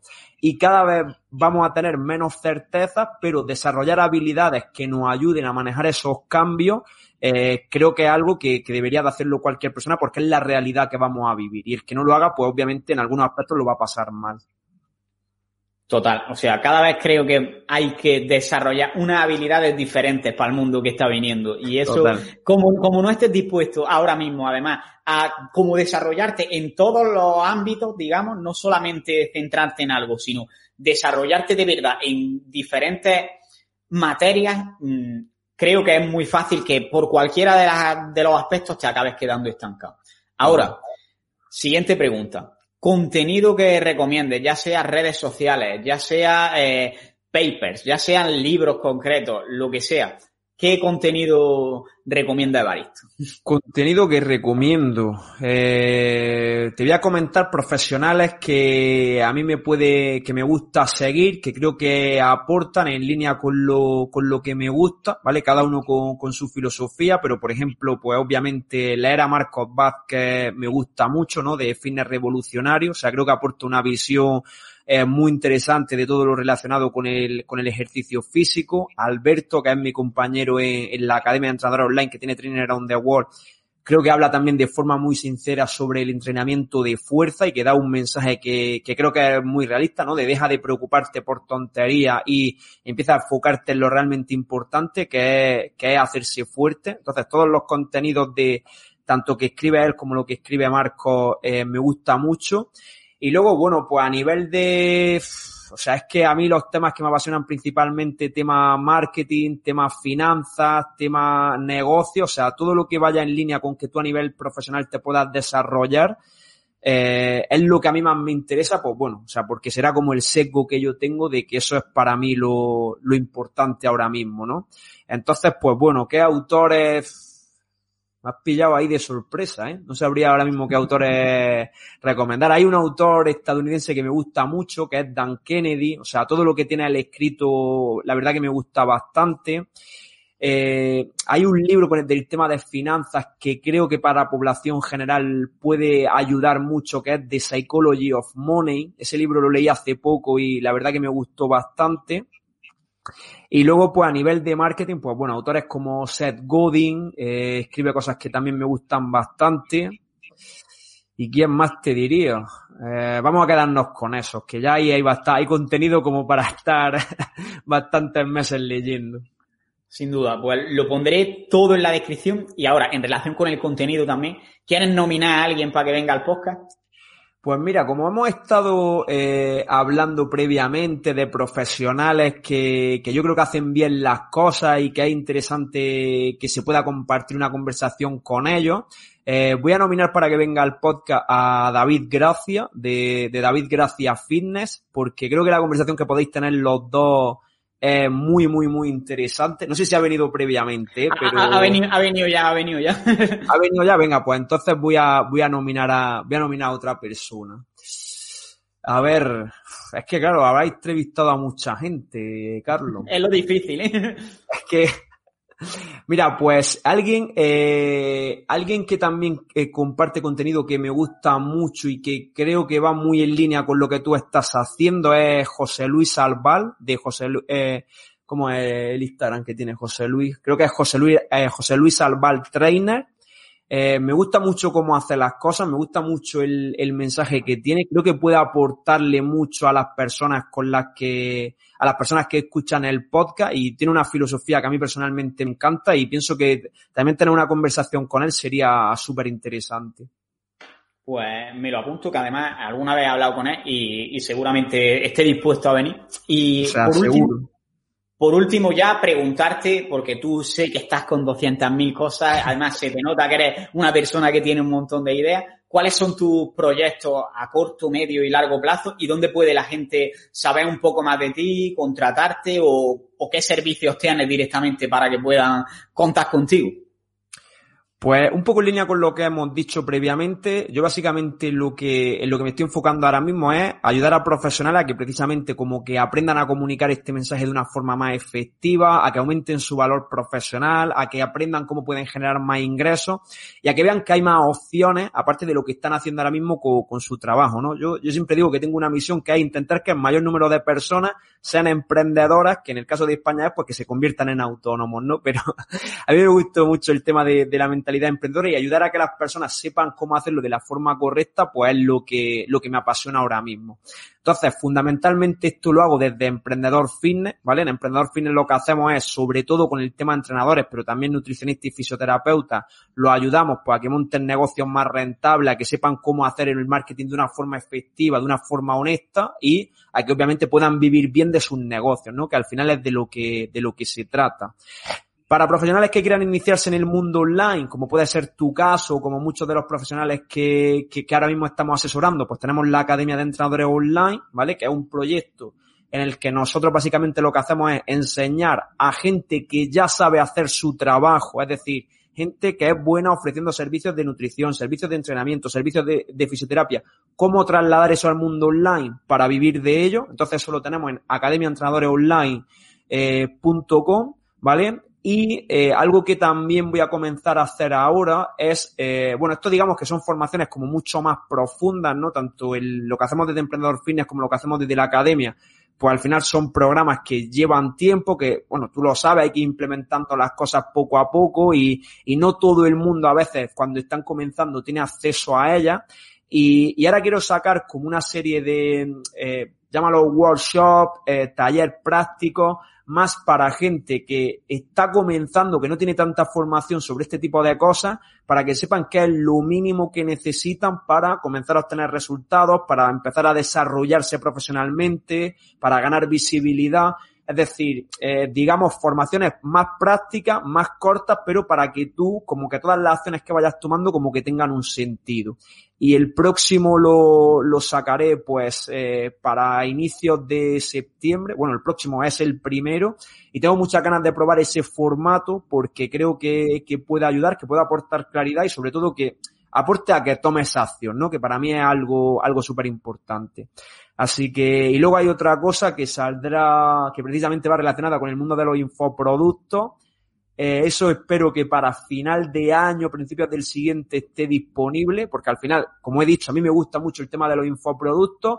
Creo que pueden ayudar mucho, tienen su momento y eh, creo que hay muchos profesionales que sí que están en ese punto. Entonces, algo para ayudar a que estos profesionales sepan cómo hacerlo correctamente eh, seguramente también, también saldrá, pero eso todavía está, no está totalmente cerrado. O sea, hay bastantes cosas. Sin duda, yo creo que eres de, las personas que, que, más cosas voy a tener que apuntar abajo. Va a ver la descripción del podcast llena de, enlaces y redes sociales. Así que abajo lo tendréis todo, que sé que, que sé que a lo mejor os habéis perdido algo. Y bueno, por mi parte, ya no habría nada más que, que añadir. No sé si tú quieres añadir algo, algún mensaje que nos hayamos dejado.